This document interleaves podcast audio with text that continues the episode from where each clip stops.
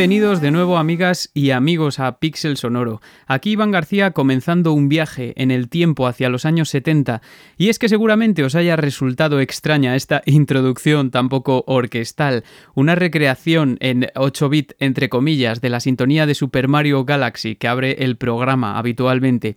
Y es que bueno, a petición de algunos oyentes durante todos estos meses quienes tenían la curiosidad por conocer algo más sobre cómo comenzó la música en los videojuegos y la forma en que trabajaban sus creadores, con los medios con los que contaban, decidí que era hora de investigar sobre este asunto y tratar de contraer en un pequeño programa lo más relevante, con muchas curiosidades e información que os van a gustar seguro.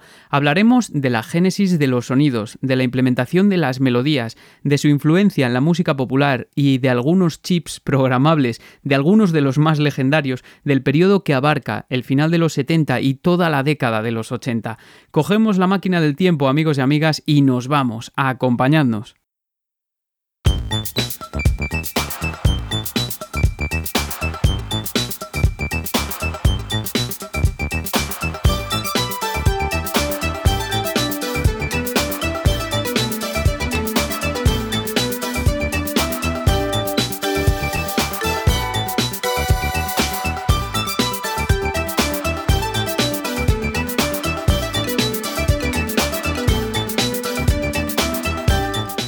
y tres bips interrumpieron el silencio. Así fue como comenzó a escribirse la historia del sonido en videojuegos y así es como lo cuentan en la introducción Melanie Fritz y Tim Summers en The Cambridge Companion to Video Game Music, un libro que os recomiendo muchísimo.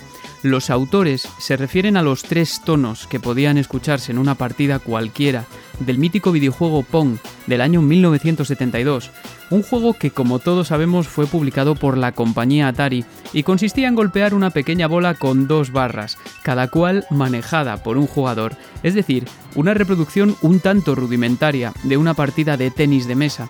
Pong fue tal vez el primer videojuego que fue exitoso a nivel comercial, que fue ampliamente distribuido, digamos, seguramente uno de los impulsores del fenómeno de las recreativas y también uno de los primeros conflictos de patentes, si no el primero, en el seno de una industria que apenas comenzaba a dar sus primeros pasos.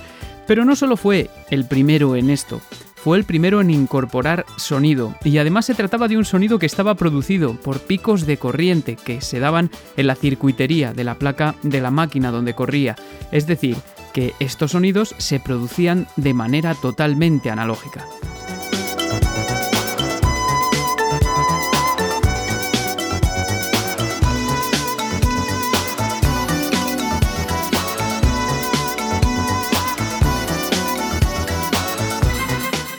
Esto fue el primer paso en la historia en relación a la música de videojuegos, al sonido más bien, una historia que se ha contemplado normalmente desde una perspectiva evolutiva, teleológica si se prefiere, es decir, desde el fin y no desde los medios, algo que ha dado lugar a una narrativa un tanto injusta de generaciones más avanzadas que completaban generaciones de consolas y ordenadores domésticos más limitados, sin tener en cuenta prácticamente en ningún momento el medio en que en su día eh, suponía pues un gran abanico de posibilidades para cada compositor o programador. Pero luego vamos a reflexionar sobre esto más tarde.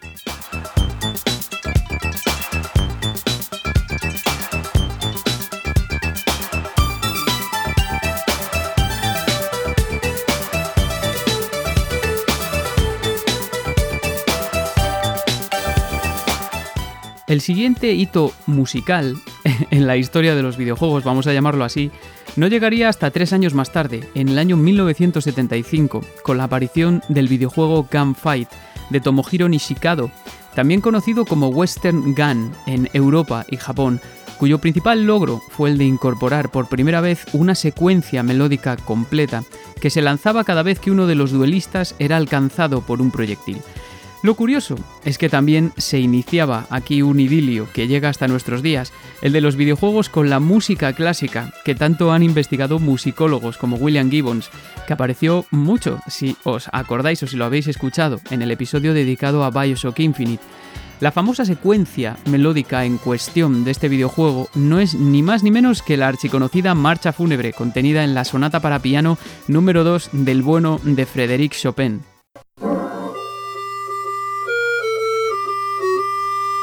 Bueno, súper conocida, ¿verdad? ¿Quién se lo iba a decir a Chopin? El caso es que, pues aquí no quedaría solo la impronta de Tomohiro Nishikado, ni en el terreno de los videojuegos propiamente, ni en el de la música, claro está, puesto que tres años más tarde aparecería otra creación suya, el mítico Space Invaders de Taito del año 1978, que contenía la primera secuencia dinámica escuchada jamás en un videojuego. Esto es, una secuencia que se adaptaba al gameplay seguramente una de esas de las más famosas de la historia de la industria, y únicamente cuatro notas en sucesión descendente que se aceleraban más y más a medida que se aproximaban los extraterrestres al jugador y el jugador iba matando extraterrestres, claro, era como un quid pro quo, así de sencillo. Y esto es importante porque es quizá el primer sonido que trató de ofrecer al jugador una experiencia más allá del gameplay, una adaptación, un dinamismo.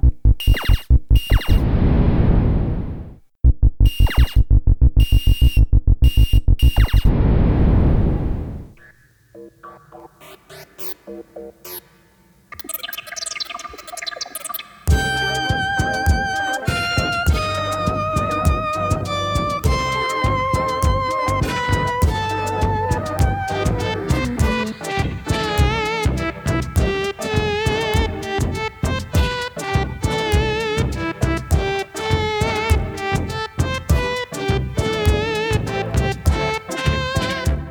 Seguimos con la Yellow Magic Orchestra y es por un buen motivo, pero antes vamos a ver otros puntos de inflexión.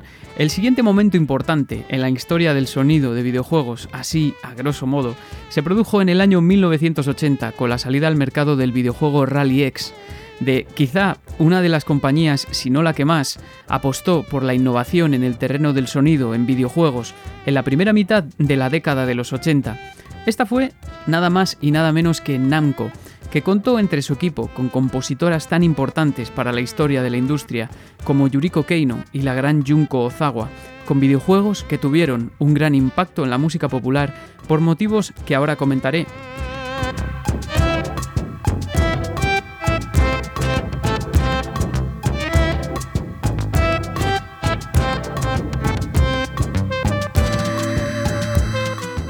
Pero siguiendo con Rally X, cuya música corrió a cargo de Nobuyuki Onogi, eh, este trató o se trató del primer videojuego que incorporó un soundtrack continuo durante el gameplay. Fijaos cómo sonaba Rally X, que ya nos queda lejos en el tiempo.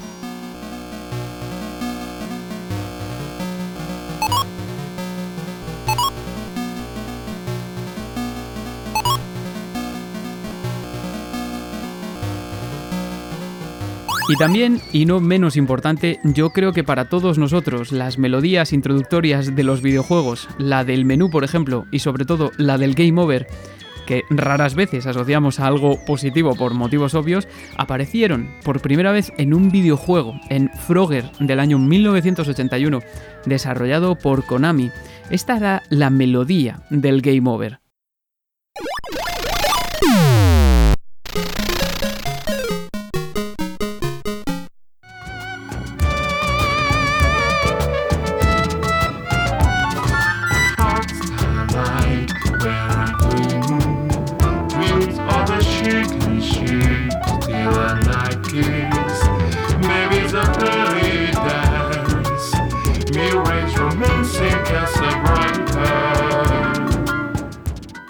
Qué fascinantes ejemplos, ¿verdad?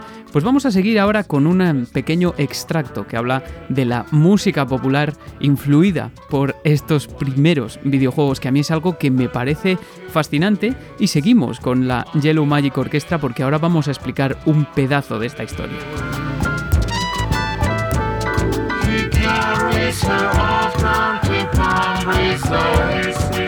behind.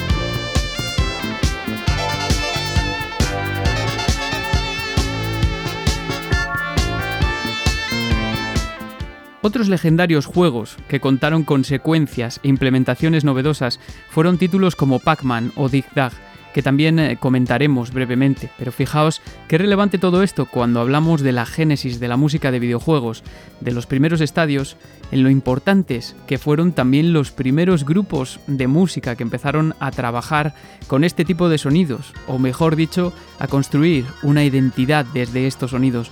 Porque realmente hay música electrónica que a su vez fue previa a la música de videojuegos que también influyó notablemente. Por aquí han aparecido nombres como Isao Tomita, como Wendy Carlos o Kraftwerk, pero también Gerson Kingsley con Music to Move By de 1969.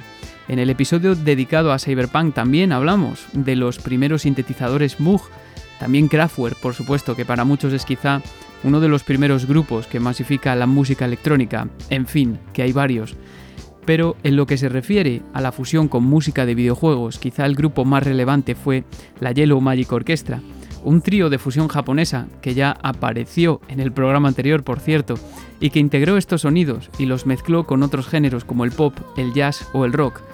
Fue casi una contestación al fenómeno de la música electrónica progresiva, que fue liderada por algunos de los anteriores artistas, más Jean-Michel Jarre o Vangelis también.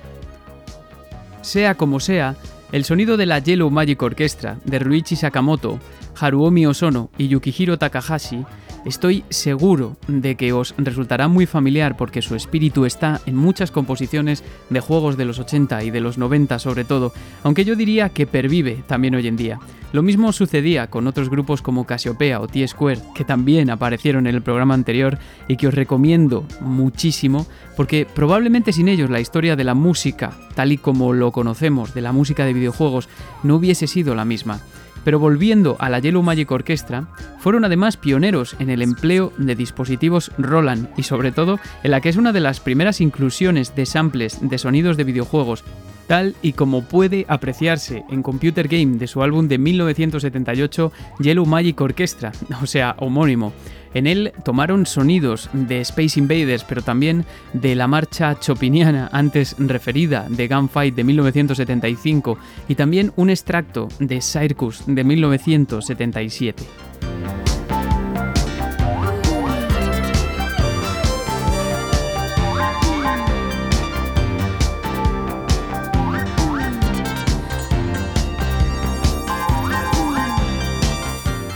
Tal fue el boom de esta banda, con temas como el que estamos escuchando, Tong Pu, que para el año 1979, año en el que sacaron Solid State Survivor, vendieron 2 millones de copias.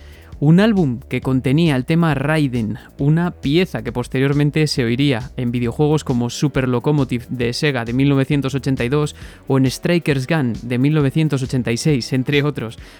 Fue incluso convertido al sonido de los chips de Commodore 64, ZX Spectrum y Amstrad CPC, según Edgar Fuentes en Requiem para el Jefe Final, que es otro libro que os llevo recomendando prácticamente desde que empecé el podcast. Y es que Aruomi Osono, miembro de esta banda que tuvo tantísima actividad a finales de los 70 y principios de los 80, y que estoy seguro de que ayudó a construir una identidad auditiva, al menos en lo que se refiere a la estética de los videojuegos, pues Aruomi Osono continuó también su camino en solitario y fue el responsable del primer disco dedicado a música de videojuegos de la historia. Lanzado en 1984, Video Game Music contenía arreglos de los títulos como Bosconian, Sebius, Pac-Man o Mappy. New Rally X también, Dig Dag o Galaga y también contaría con una especie de secuela o segunda parte ese mismo año titulada Super Sirius, que incluía de igual modo música de Yuriko Keino y de Junko Ozawa. De Junko Ozawa era en concreto eh, un extracto de las bandas sonoras de Gay Plus o Galaga 3 y The Tower of Truaga, una de las bandas sonoras más importantes y más influyentes para los compositores posteriores.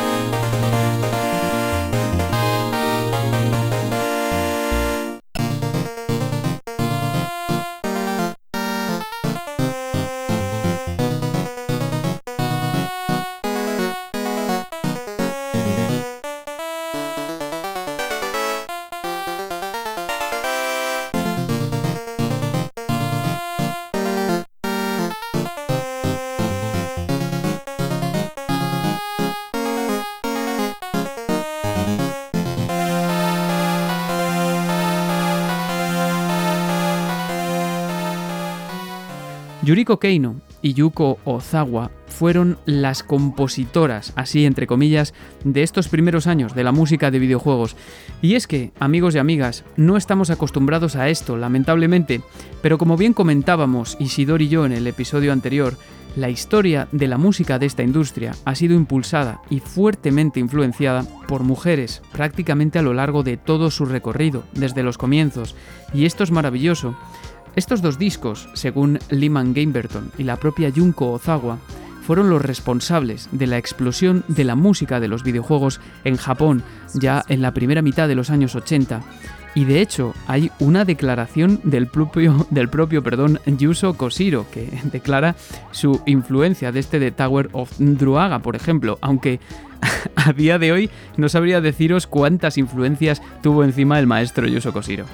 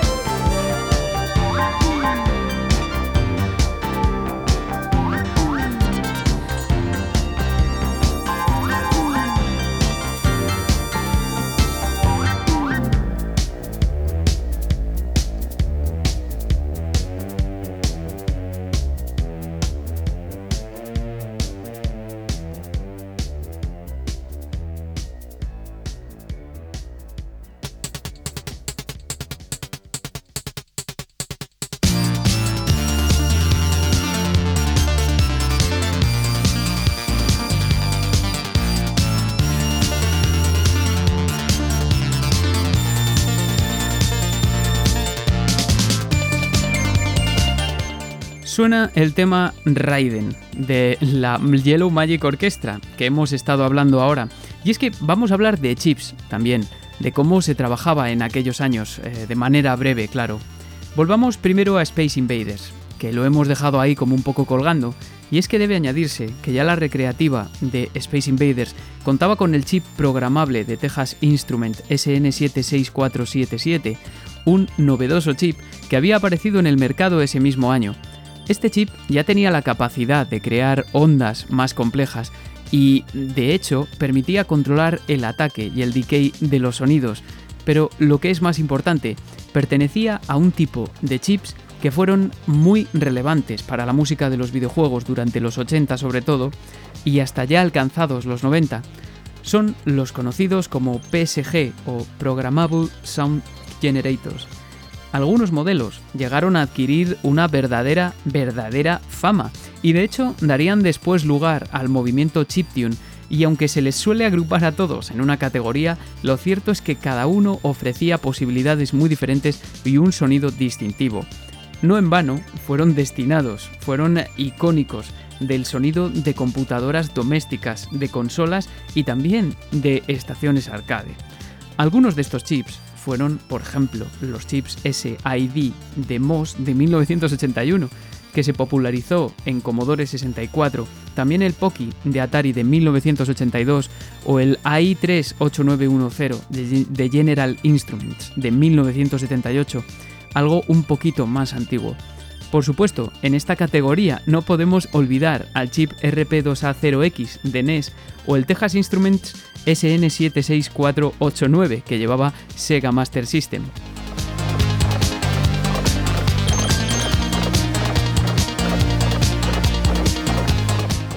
La principal característica que definía a este tipo de chips, algo que se mantendría también con los chips de frecuencia modulada, que no aparecerán en este programa más que mencionados, es que debían ser programados para generar los sonidos.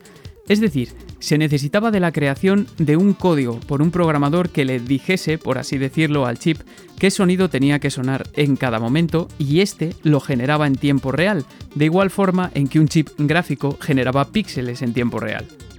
Lo que sucedía con estos chips es que se encontraban limitados por una serie de canales de sonido que no permitían modificar el espectro de frecuencia de la onda del sonido, a diferencia de aquellos que sí que lo permitían, como por ejemplo fueron los chips FM. Es decir, los programadores y compositores se encontraban limitados no solo por el número de canales, sino también por el espectro de su onda. el que generaban pues unos sonidos con un timbre concreto y cerrado, y a partir de ahí pues había que crear. El caso es que estos chips fueron el adalid de un sonido, una forma de expresión que proliferó con los años y llegó hasta ahora. Eran capaces de crear sonidos con una forma de onda concreta, a una altura concreta y a una duración concreta, resumidamente, en base a un código creado por un programador. Y esto era la bomba. Eran como mini sintetizadores programables. Muchos quizás se pregunten por la forma de trabajar de los compositores o los programadores de estos años, digamos finales de los 70 y los 80. Ahora estamos acostumbrados a herramientas muy avanzadas de integración de la música en videojuegos como WWIs y sobre todo el, el sonido pregrabado, pero en aquella época ni siquiera existía el protocolo MIDI, que digamos que es como un lenguaje universal que comunica notación musical entre sistemas. Tampoco había trackers, como atestiguaba Rob Hubbard, uno de los primigenios compositores que comenzó a trabajar con Commodore 64. El código se escribía directamente y por tanto la música no se escribía como tal, como música, sino como líneas de código que tenían que cambiarse en función del raster o del mapa de bits de cada instante. Una locura. O sea, imaginaos lo que tiene que ser trabajar con todo esto, ¿no? Y además hay que sumarle que cada chip tenía sus particularidades. Había que programar entonces, más que escribir música. Y por supuesto, pues cada músico o programador se veía obligado a crear sus propias herramientas de programación para poder trabajar con el chip porque no existían directamente. Un testimonio similar al que ofrece, por ejemplo, Ron Hubbard en el eh, capítulo de eh, Early Video Games Music, se titula, de James Newman en el Cambridge Companion to Video Game Music, que he recomendado antes, lo da la compositora Manami Matsumae, quien trabajó en Capcom durante aquellos años, respecto a su experiencia con Mega Man y el chip de NES, y esto teniendo en cuenta que aún estaba pues, por ser lanzado el primer tracker del año 1987. Es decir, que había muchas dificultades, pero quizá en su época esto los compositores lo vivieron como ventajas. Yo creo que no debemos olvidarnos nunca de eso. Y es que acabo de mencionar la palabra tracker, y a lo mejor muchos a lo mejor no saben lo que es un tracker. Bueno, cuando se habla de tracker, se trata de una herramienta, de una aplicación secuenciadora que auxiliaba a los compositores para escribir música de esta manera, programando chips, ¿no? Ofreciendo una interfaz visual más, intuitiva que permitía asignar un código fácilmente. Bueno, el caso es que esta herramienta tomó su nombre de The Ultimate Sound Tracker, que fue este el primer tracker del que hablo de 1987, desarrollado por Karsten Obarski en Rainbow Arts, Alemania. Y es que a pesar de que no es una interfaz simple, ni mucho menos, os lo aseguro, podemos ver cómo en la época de los chips de sonido cobraba especial importancia el medio que se situaba entre el compositor y el chip y este pues era uno de ellos.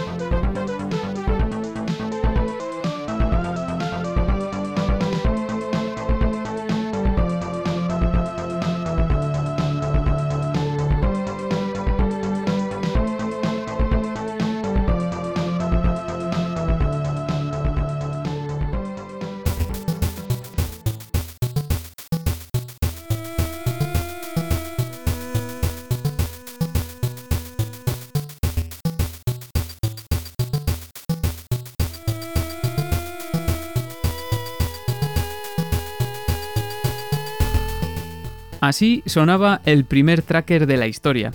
Y es que esta es una descripción breve de cómo surge la música de videojuegos, sobre todo a través de los chips, dando también lugar a un movimiento que devino en un subgénero que hoy conocemos como chiptune, que tiene incluso pues su propia escena. Lo que estamos escuchando es un extracto del álbum eh, Chiptune Pretty Eight Machine Album, que reproduce el primer álbum de Nine Inch Nails, Pretty Hate Machine, cuyo autor es toda una figura del movimiento chiptune, Brendan Becker, y quien utiliza en este trabajo nada menos que 8 chips de 8 bit, un auténtico experto en el uso de sistemas como NES, Game Boy, Commodore 64 o MSX, y que es alucinante. Quería recordaros que tenéis eh, sobre Chiptune un pequeño reportaje en el capítulo donde entrevistamos al gran Enrique Martín Pentadrangle, que incide en el movimiento chiptune específicamente. Pero para abreviar, y los que no lo tengan en mente una definición para chiptune, se trata de un subgénero, yo creo, de la electrónica. Hay varias posiciones con respecto a esto, pero es un subgénero, para mi gusto, muy diferenciado del resto, que surgió a raíz de las primeras generaciones de consolas de videojuegos y ordenadores domésticos de esta época de la que estamos hablando, finales de los 70 y principios de los 80, el marco temporal que estamos tratando hoy, vamos. Entonces, pues me gustaría introducir una pequeña reflexión sobre esto que he leído en varios sitios, si me permitís. Y es que desde nuestra perspectiva actual podríamos decir que una pieza compuesta utilizando el chip de Commodore 64 o el de Sega Master System o el de la cabina de arcade de Space Invaders es chiptune pero reflexionemos hasta qué punto es pertinente meter todos estos sonidos en una misma categoría, sabiendo que cada chip ofrecía un sonido diferente, posibilidades diferentes, limitaciones diferentes y conllevaba métodos diferentes. Todo diferente y todo chiptune también, correcto. Pues el caso es que hay investigadores a los que esto no les cuadra del todo. Y es que, a partir de la generalización de la música grabada en videojuegos que trajo consigo la popularización del CD en este medio a través del sistema PlayStation y en menor medida también de Sega Saturn, aunque también eh, ya todo nos, nos suena igual, no Sega, sí, claro, ya todo nos suena igual desde entonces. Quiero decir, ahora miramos, por ejemplo, las diferencias gráficas que pueden ofrecer las nuevas consolas, pero el sonido es siempre el mismo, porque siempre se lanza de la misma manera y no se genera en tiempo real, es algo grabado. Pero esto no sucedía así hasta la llegada de la música grabada del Redbook CD. Antes esto era diferente.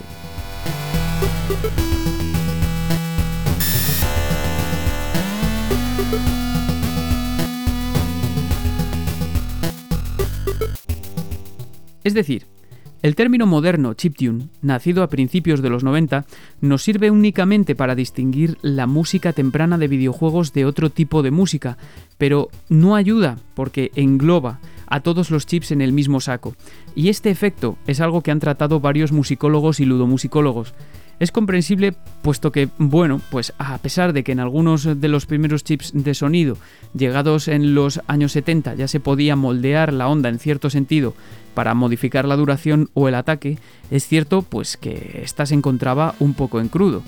Se trata de recursos que se hicieron comunes en los 80, pero también es verdad eh, que, por ejemplo, el blip más común y más sencillo que nosotros asociamos rápidamente a la música de estos chips es el sonido de las ondas cuadradas, las más sencillas, puesto que únicamente requerían una instrucción binaria, un on u un off, no había más.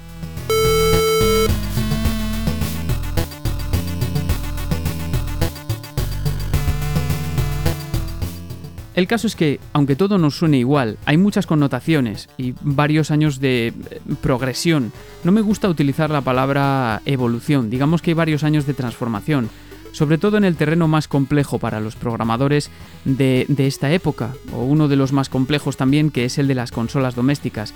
Ahora vamos a nombrar y a escuchar algunas comparativas entre sistemas para poner de relieve el sonido único de algunos de estos primigenios chips, también para escenificar las diferencias que se daban entre ellos y el porqué de que algunos investigadores pues destaquen el amplio sesgo del término chiptune.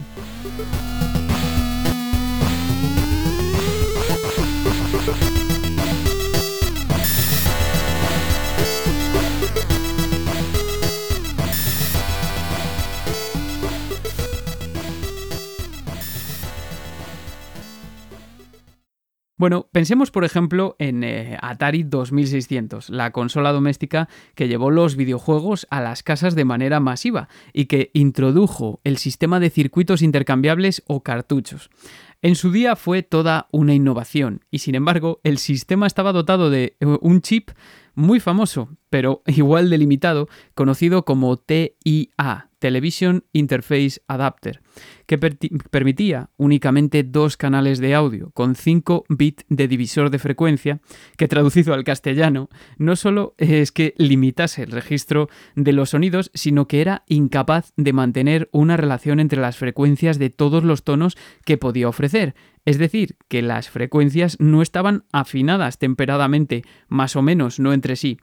Todo un desafío para los programadores o músicos, como fue el caso de Gary Kitchen, quien en 1983 se hizo cargo de la banda sonora de Pressure Cooker de Activision, contando únicamente con los sonidos que podían relacionarse, es decir, que no sonaban desafinados entre sí.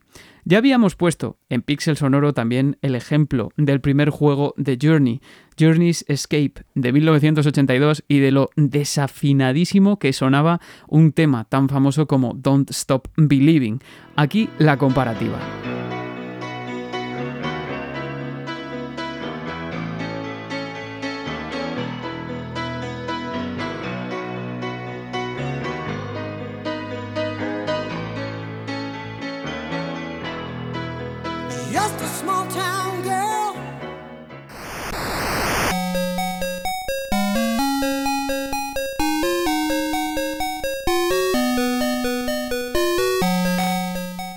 Bueno, veis que se trata del mismo tema y como en el chip TIA es como que, eh, no sé, una introducción tan reconocible suena como muy raro y eso es porque los sonidos no están divididos a la misma frecuencia, es decir, no están temperados. Ya hablamos con esto, eh, con José Ramón Viviki y tuvimos um, una especie de conversación también por Twitter. Y es que, por ejemplo, así, a grosso modo, para explicarlo rápido y así fuera de guion, eh, nosotros comúnmente tenemos dividida nuestra escala en una serie de frecuencias que están separadas a una distancia determinada y que normalmente, por ejemplo, un La para nosotros, afinamos un La, es, eh, son 440 hercios la frecuencia. Y de tal manera la escala está dividida que el siguiente La va a estar al doble, 880 y entre medias, los tonos y los semitonos están a la misma distancia los unos de los otros. Pero ¿qué pasaba con el chip TIA de, Atari 2600? Pues que algunos estaban unas frecuencias y otros no exactamente a las frecuencias que tenían que estar, con lo cual lo que tuvieron que hacer compositores como Gary Kitchen es buscar una prelación y decir, ah, vale, pues estos sonidos suenan eh, cuando los hacemos coincidir en el tiempo, suenan bien. Es decir, que más o menos sí que cuadrarían en un sistema temperado, ¿no? Pues fijaos cómo sonaba en comparación con lo que hemos escuchado de Journey's Escape, Pressure Cooker, que pues sin ser ninguna maravilla, evidentemente pues pierde esa desafinación porque Gary Kitchen buscó únicamente sonidos que se relacionasen.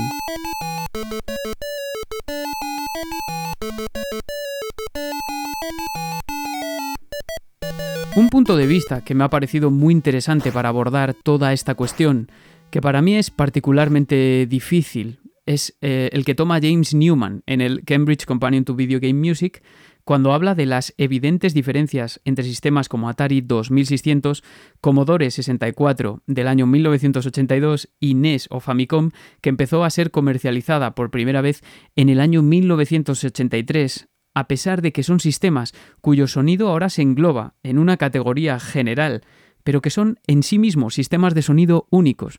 De hecho, Commodore 64 tiene una gran comunidad.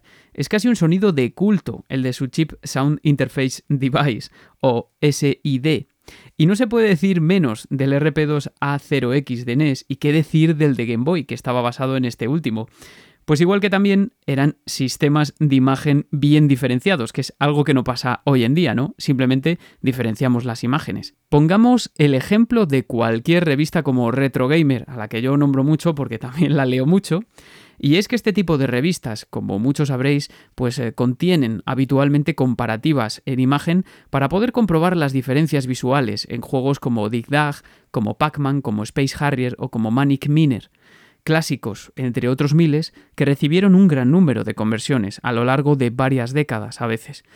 El caso es que a lo mejor, pues, eh, suena de perogrullo, pero en muchas ocasiones no somos conscientes de las diferencias de audio, porque llevamos ya casi tres décadas sumidos en la cultura de la música pregrabada en videojuegos y no le damos tanta importancia porque todos los sistemas suenen iguales. Por ejemplo, tiene sentido comparar cómo se ve una Xbox One con una PlayStation 4, pero no tiene ningún sentido comparar cómo se oyen porque generalmente el sonido es el mismo, aunque el sistema de audio, por ejemplo, sea diferente. Si tú usas, eh, no sé, Dolby, por ejemplo, ¿no? Pero eso son añadidos.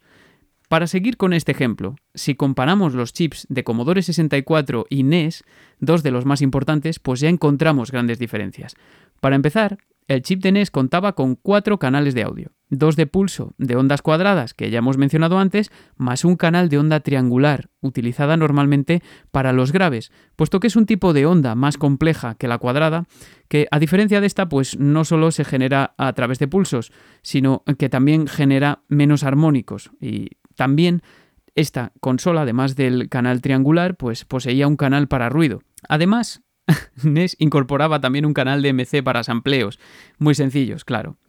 Por otro lado, Commodore 64 era un sistema un poquito más antiguo, cuyo chip SID, diseñado por el ingeniero Robert Janes, permitía un canal menos, tres canales de audio, aunque la ventaja con respecto a NES es que cada canal permitía escoger la forma de la onda, ya fuese cuadrada, triangular, de ruido o de sierra también. Incorporaba, por tanto, eh, también modulación en anillo e incluso un filtro multimodo, que a pesar de ser un tanto impredecible, pues permitía seleccionar varias configuraciones de sonido.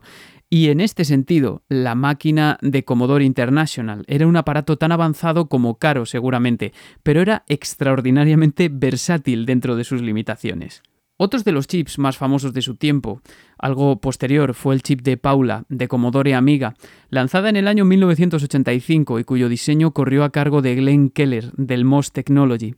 Este chip, por ejemplo, ya incorporaba cuatro canales PCM de 8 bit, capaces de samplear sonidos analógicos y también distribuía y mezclaba los canales en dos a la derecha y dos a la izquierda, es decir, que introducía el sonido estéreo. Además, también era bastante flexible. Por ejemplo, eh, hay una anécdota de cómo el compositor de música del mítico Turricane, eh, este ya tardío, es un juego de 1989, Chris Huelsbeck, eh, quien consiguió que la CPU crease cuatro voces en uno de los canales. Es decir, lo que hizo Chris Huelbeck es, es, esto, ¿no? Coger varios canales y decir, en uno, en uno de los canales puedo crear cuatro voces, manteniendo pues los otros tres intactos. Y fijaos qué diferencia entre la versión de Commodore 64 y la de Commodore Amiga.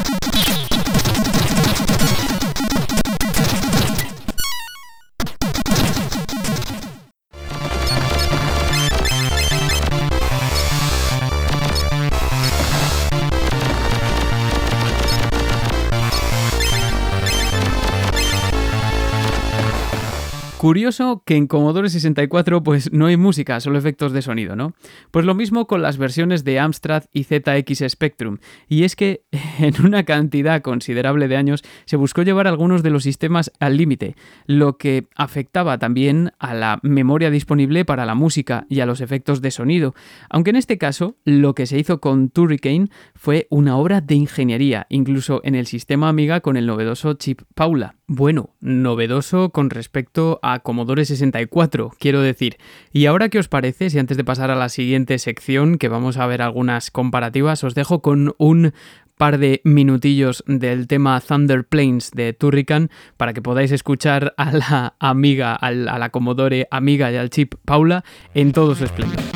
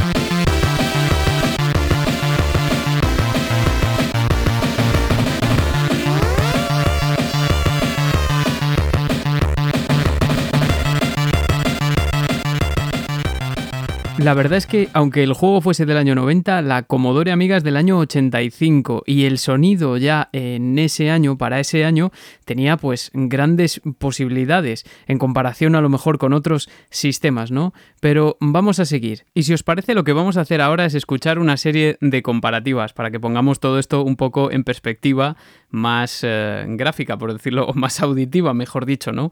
El primero es, por ejemplo, un ejemplo súper famoso, ¿no? Pac-Man, publicado y desarrollado por Namco en el año 1980 que si bien pues no incorporaba del todo música en el background y sí sonidos bastante molestos, pues nos dejaba una gran lista de conversiones y de formas diferentes de su conocida melodía eh, inicial a lo largo de toda la década prácticamente, que es eh, flipante. Fijaos la comparativa aquí entre primero la arcade de 1980, después Atari 2600, la conversión de 1982, después la de Commodore 64, que es del 83, y finalmente la de Nintendo Entertainment System, que es del año 1984.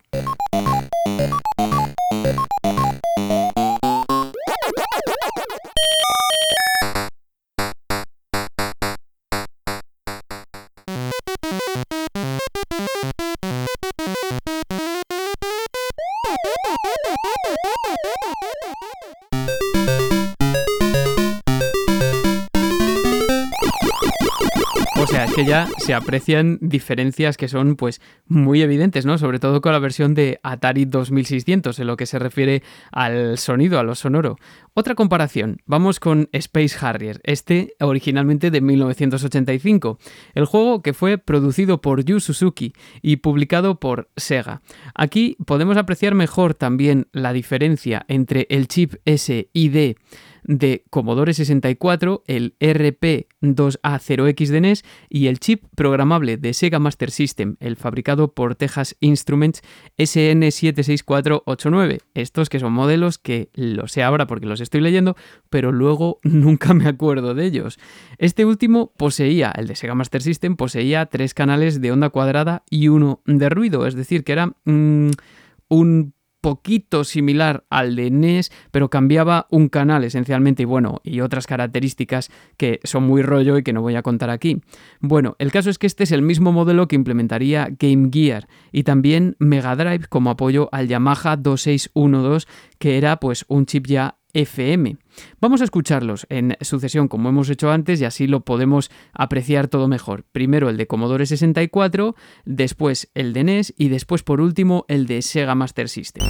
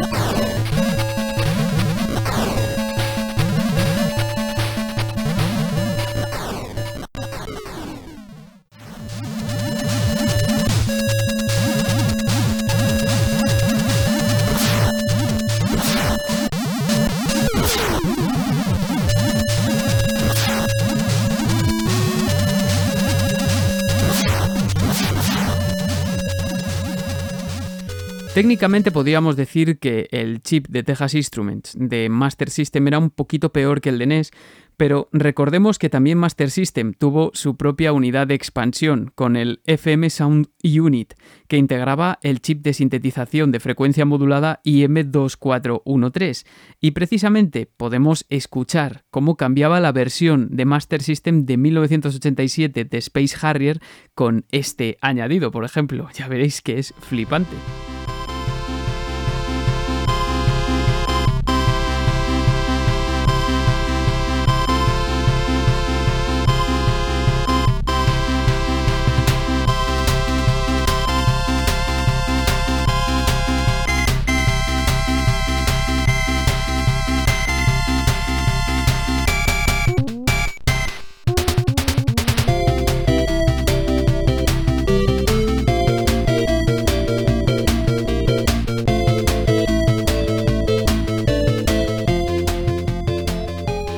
Con otra comparativa más, vamos, vamos con Dig Dag, que a mí es un juego que me marcó muchísimo de pequeño, lo tenía en uno de estos cartuchos de NES que vienen como miles de juegos, literalmente.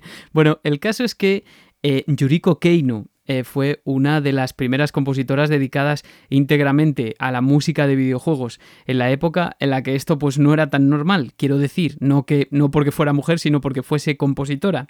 Y esto se formalizó en el estreno en abril de 1982 de la recreativa de Dig Dag, uno de los mayores éxitos de su momento en una empresa pues que había empujado la evolución de la música en videojuegos. Namco, que ya lo he dicho, ¿no? Y Dig Dag fue importante, muy importante, porque fue uno de los primeros juegos que contribuyó a la estandarización, por así decirlo, de la música en el background durante el gameplay, y aún mejor, la implementaba de tal forma que la música solo sonaba con el movimiento del jugador. La secuela de Dig Dag contó también con la ayuda de una joven Junko Ozawa, una de las principales figuras, como he dicho antes, de la historia de la música de los videojuegos, y quien ya había sido autora de Tower of Druaga en 1984. Este juego, que ya hemos hablado un poquito antes, según eh, algunos, algunas fuentes, varias fuentes, fue uno de los principales contribuyentes al éxito de los juegos de fantasía y también el que demostró la necesidad de contar con un compositor dedicado a tal efecto y por eso pues me gustaría incluirlo aquí en este paréntesis. De hecho, eh, hay medios que aseguran que la música de sagas como The Legend of Zelda, Dragon Quest o Final Fantasy se fundamentaron en la de Tower of Druaga y auditivamente no van muy desencaminados, pero vamos a escuchar esta comparativa, que nos vamos de Dig Dag, ¿no? Me estoy yendo de mi propio tema. Escuchamos primero la versión de arcade de 1982, después la de Atari 2600 del 83, después la de Commodore 64 del mismo año y por último la de NES de 1984, es decir, el mismo orden que antes.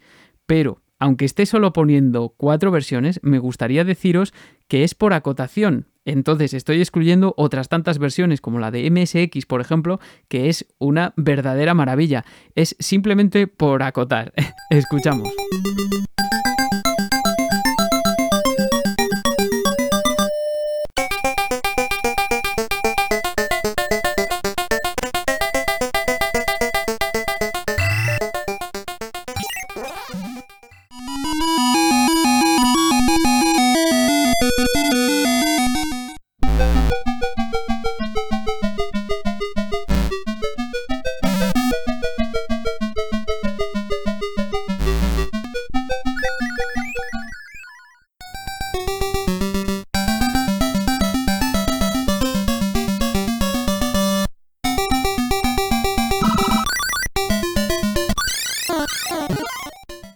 Los chips de sonido de los que venimos hablando, bueno, estos y otros, otorgaron un sonido distintivo y también conllevaron la necesidad de métodos de trabajo personalizados, ya lo sabemos.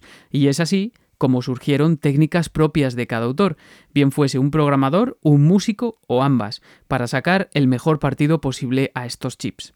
El caso del chip Paula, por ejemplo, que hablábamos antes, es un gran ejemplo, por la posibilidad que otorgaba de componer utilizando samples de otros sonidos. Esto cambia la aproximación de cualquier compositor a la hora de hacer música, pero es que además el propio sample pues tenía características y un sonido propio, bastante low-fi, por cierto.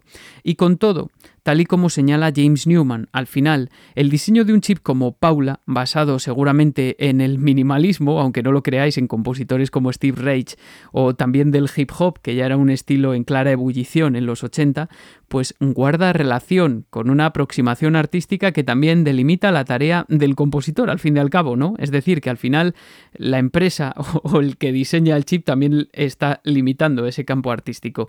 Y esto pasó con todos los chips, más o menos. Al final era inapelable que el compositor estuviese en contacto con el programador para saber también de qué recursos disponía y además pues trabajando con herramientas únicas creadas por él o por ella misma si era compositora.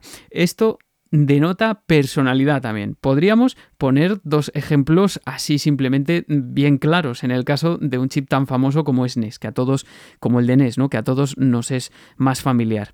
El primero, pues, es el de la mencionada Manami Matsumae, creadora de la fantástica música de Mega Man, y de un estilo totalmente propio que no tiene nada que ver pues, con el estilo, por ejemplo, de Koji Kondo y toda la música que se hizo con el mismo chip. Tú te pones Mega Man y te pones Super Mario y no tiene que ver, pero es el mismo chip.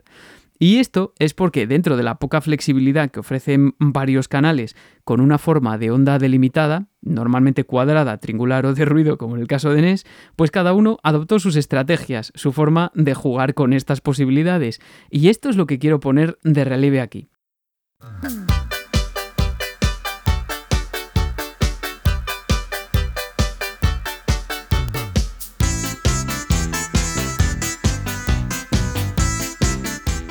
Yellow Magic Orchestra, 1979, La Femme Chinoise. Me encanta este disco, un background inmejorable, amigos y amigas, disfrutadlo.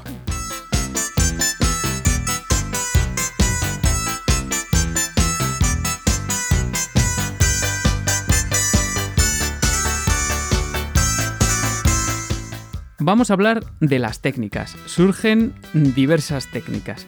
Por ejemplo, las ondas triangulares normalmente se utilizaban como línea de bajo en el Overworld Theme de Super Mario, que se escucha en este, por ejemplo, en este ejemplo se escucha nítidamente. Y esto es porque era difícil controlar la amplitud de la onda, el volumen, y porque su frecuencia podía descender hasta los 27 Hz, más o menos. Además, la aproximación compositiva de Koji Kondo pues no escondía que los cuatro canales de sonido del chip de NES no incluyo en, en este caso Disk System, se distinguían fácilmente estos cuatro canales, ¿no? Ondas triangulares para el bajo, dos ondas de pulso para la melodía principal y contracantos también u otras voces y una pista de ruido para efectos y percusión, por ejemplo, ¿no?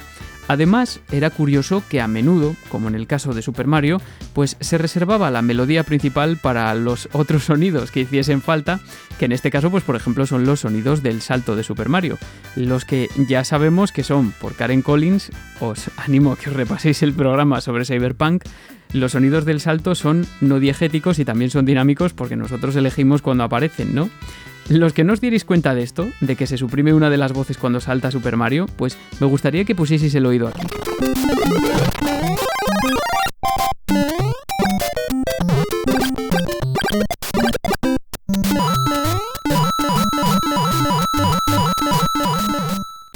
Vale, si yo os lo cuento se distingue bien, ¿verdad? Esto es porque algunos juegos reservaban canales para los efectos, pero otros no. Para todo esto, pues Koji Kondo es especialmente ejemplificativo, además de que según algunos investigadores como Kenneth McAlpin, el tono del salto que se escogió eh, para Super Mario se hizo de esta forma para no desentonar con el cómputo tonal de la canción, es decir, que esa la nota que se produce está escogida específicamente. Lo dicho, muchos enfoques y en todos ellos intervienen programador, compositor y las posibilidades del sistema y del chip casi a partes iguales porque recordemos que durante los 80 lo habitual era que cada uno se crease su propio driver o software de sonido para programar los chips, y al final este software pues mediaba entre el compositor y el chip, y claro, pues sonaban todos diferentes. Esto lo estoy repitiendo tanto pues porque creo que, que debe quedar bien claro, ¿no?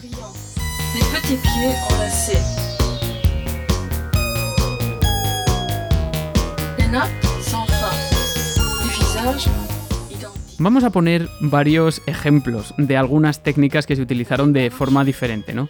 Por ejemplo, respecto a las ondas triangulares, lo que hicieron algunos compositores, tal y como señala James Newman, fue pues introducir rápidas modulaciones en este canal para simular que el bajo se acompañaba con golpes de tom de batería.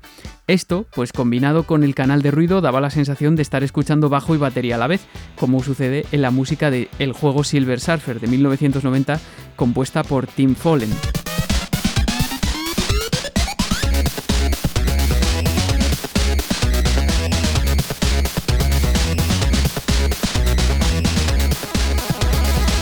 Espero que lo apreciéis, de verdad, porque esto es alucinante. Es decir, aquí es donde se va a notar claramente ya no el sonido de cada chip, sino las técnicas de cada uno. Otro más. Fijaos cómo en ocasiones, a diferencia de Koji Kondo, se pretendió crear una textura súper densa. Digamos que la de Super Mario, por ejemplo, pues se diferencia bien todo, es más o menos ligerita, ¿no? Ya hemos visto el ejemplo de Chris Welsbeck con la música de Terrican y el eh, chip Paula de Commodore Amiga, la técnica que utilizaba de doblar voces en un canal. Pero esto no era nuevo del todo. El mítico compositor Raúl Havard, que ya había experimentado con esta técnica en las percusiones del juego de 1985 Comando, quizá no de la misma forma, pero siguiendo un principio muy parecido. Y es que Hubbard introducía en cada atentos cuanquigésima parte de segundo un cambio de onda en el canal. Recordemos que esto se podía hacer en los tres canales del chip SID de Commodore, es decir, que podíamos escoger la forma de la onda y introducía un cambio cada cuanquigésima parte de segundo para simular un tom de batería que viene después pues, de un, un estallido perdón, de canal de ruido. Ya sabéis lo que es una quincuagésima parte de segundo. Nada, os iba a decir un suspiro, menos que un suspiro. De tal manera que lo que oímos pues es una pista de batería, si lo pensamos, solamente una pista, pero como señala Newman, pues es una especie de collage entre canales, es decir, que la batería una vez está aquí, el golpe está en otro canal y así, ¿no? De hecho, si miráis un osciloscopio de la música del juego en YouTube, que los hay, vais a flipar del modo en el que cambian las ondas. Vamos a escucharlo ahora mm, con las limitaciones de la radio.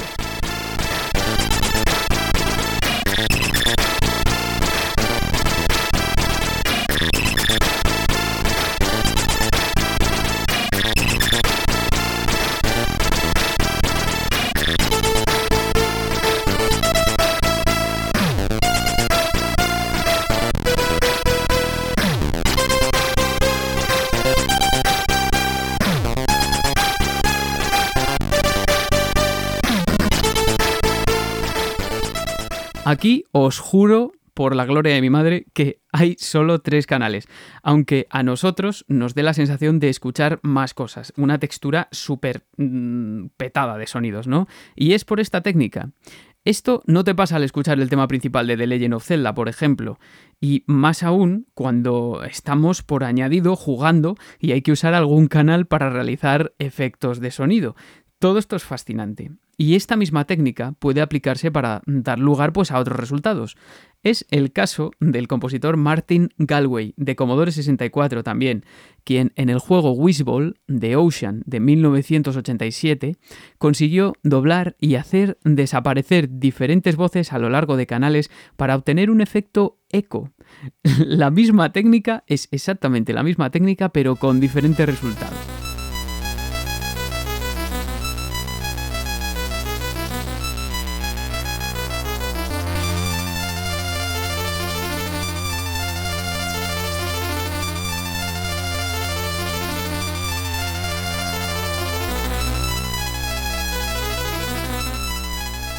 Vale, hasta aquí hay un elemento del que no hemos hablado, bueno, sí he hablado, pero no he incidido todavía, y que es muy importante, y es la capacidad de procesamiento del sistema. Imaginad que con sus limitados recursos, una consola o ordenador domésticos de los años 80 tiene que enviar 50 o 60 imágenes por segundo al televisor y con la misma velocidad tiene que demandar una respuesta del chip de sonido. Lo primero que nos dice esto es que el procesador tiene que tener una parte de su memoria libre para el procesamiento del sonido y la otra, que a consecuencia de esto precisamente, las capacidades del chip no lo son todo tampoco, ni del software que se utilice como driver. Y es por eso que veíamos que Turricane de Commodore 64 se quedaba sin música, por ejemplo, porque ya no había más espacio de memoria. Pues resulta que esta limitación, que a veces conllevaba pues en la reducción de canales, desembocó en la aparición de técnicas como una de las más famosas, la arpegiación, y en este caso muy rápida, que se ha convertido en un sonido icónico del movimiento chiptune y en cualquier caso de muchos videojuegos de la época y posteriores con estética de la época.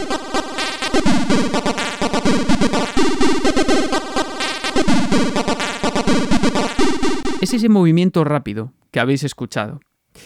Pero a lo mejor hace falta desgranar un poco más el término arpegio. Un arpegio, para el que no lo sepa, es un acorde cuyas notas se tocan en sucesión, que se despliega pero las notas en vez de tocarse horizontalmente, pues se van tocando en sucesión, o sea, no a la vez. Es, una, es un acorde. en un acorde vamos a ver que me lío, normalmente las notas suenan simultáneamente, pero claro, si solo tenemos tres canales que puedan proporcionarnos tres notas y por ejemplo dejamos de disponer uno, pues ya no podemos completar una tríada de notas, que al final es un indicativo del tipo de acorde que suena, por ejemplo, si es mayor o es menor, por ejemplo. Vamos a verlo más auditivamente. Esto, por ejemplo, es un acorde de Do menor. Y esto es un arpegio de Do menor. Ahora fijaos con lo que pasa con todo esto, si yo cojo este arpegio de Do menor y lo acelero muchísimo, o sea, pongo un montón de notas en un segundo y luego voy cambiando de acorde.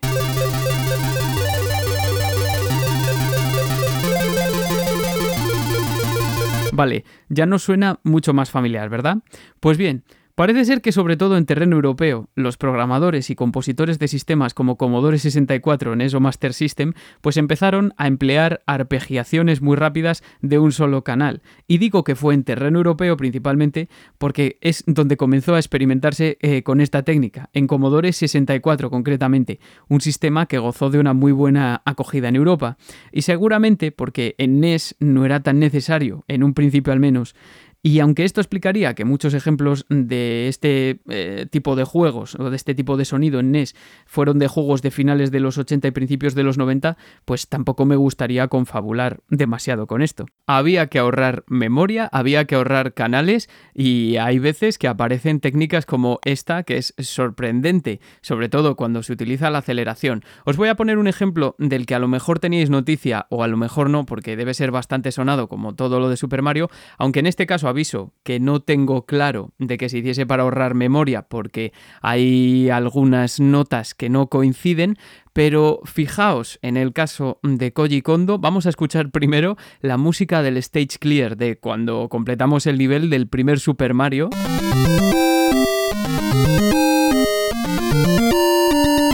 Bueno, que es como hipericónica ¿no? del mundo de los videojuegos, pero resulta que hay algunos usuarios de Internet, tenéis canales de YouTube, aunque está un poquito escondida esta referencia, no es como por ejemplo la de Ballad of the Godes, que está puesta del revés y es la nana de Zelda, eso lo conoce todo el mundo. Pero fijaos qué pasa cuando mm, cambiamos un poquito el tono, esto lo he hecho yo, ¿eh? no lo he cogido de ningún vídeo, cambiamos un poquito el tono, se lo bajamos y aceleramos esta secuencia varias veces.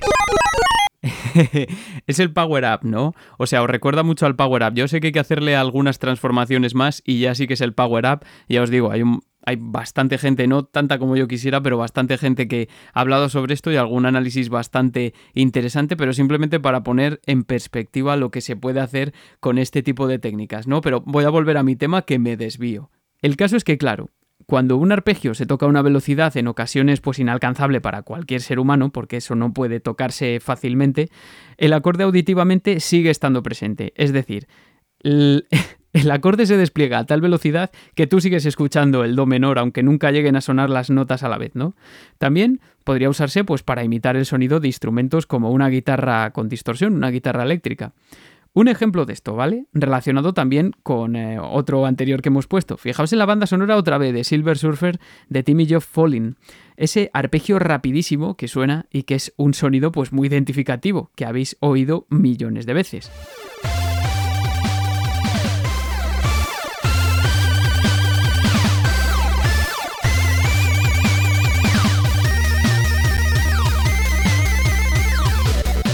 O también este otro del videojuego McKids, sí, de McDonald's, un juego ya de 1993 desarrollado por Virgin para NES, al cual pues puso música Charles Dinan.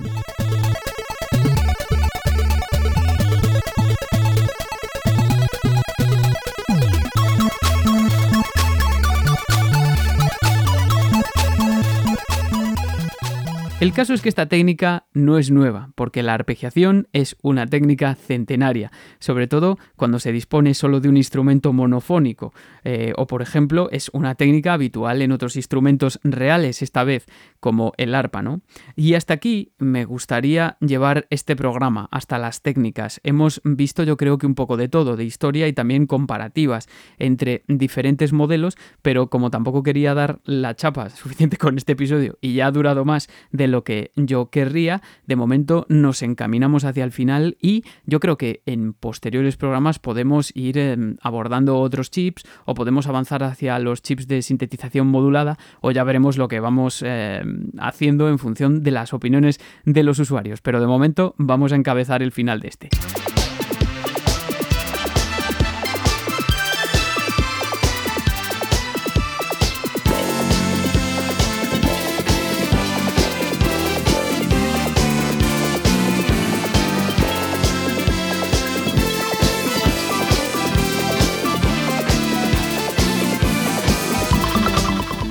Nos vamos con la Yellow Magic Orchestra, que nos ha estado acompañando prácticamente todo el programa. Hemos puesto casi todo el disco de 1979. Bueno, os aviso que el primer disco de la Yellow Magic Orchestra, eh, según he consultado, tiene dos ediciones eh, iniciales. Una del 78, otra del 79, que cambian mínimamente. Yo he puesto la del 79, ¿no? Os lo dejaré en la descripción para que lo escuchéis. Muchísimas gracias a todos los que estáis ahí comentando día sí día también, habituales ya.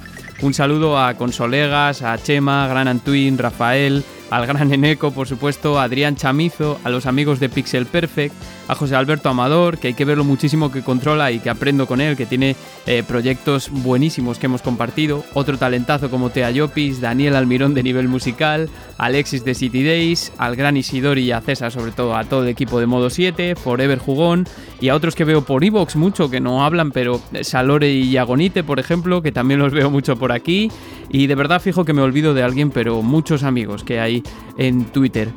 Y por supuesto, pues no sé si lo escuchará, pero otro saludazo a Churcho de Sin pelos en los Beats que en algún momento me sugirió pues que habría que hablar de estas cosas. Creo que se refería a Manic Miner en concreto, que he nombrado aquí así de pasada porque es eh, casi más importante lo que se refiere a la implementación de la música clásica y en este caso del famoso tema de Edvard Grieg de En la gruta del rey de la montaña perteneciente a la obra Peer Green y era como por ejemplo, me dio muy curioso eh, la versión de ZX Spectrum, sobre todo, que más súper hiper fragmentado, casi como si lo cantase un delfín.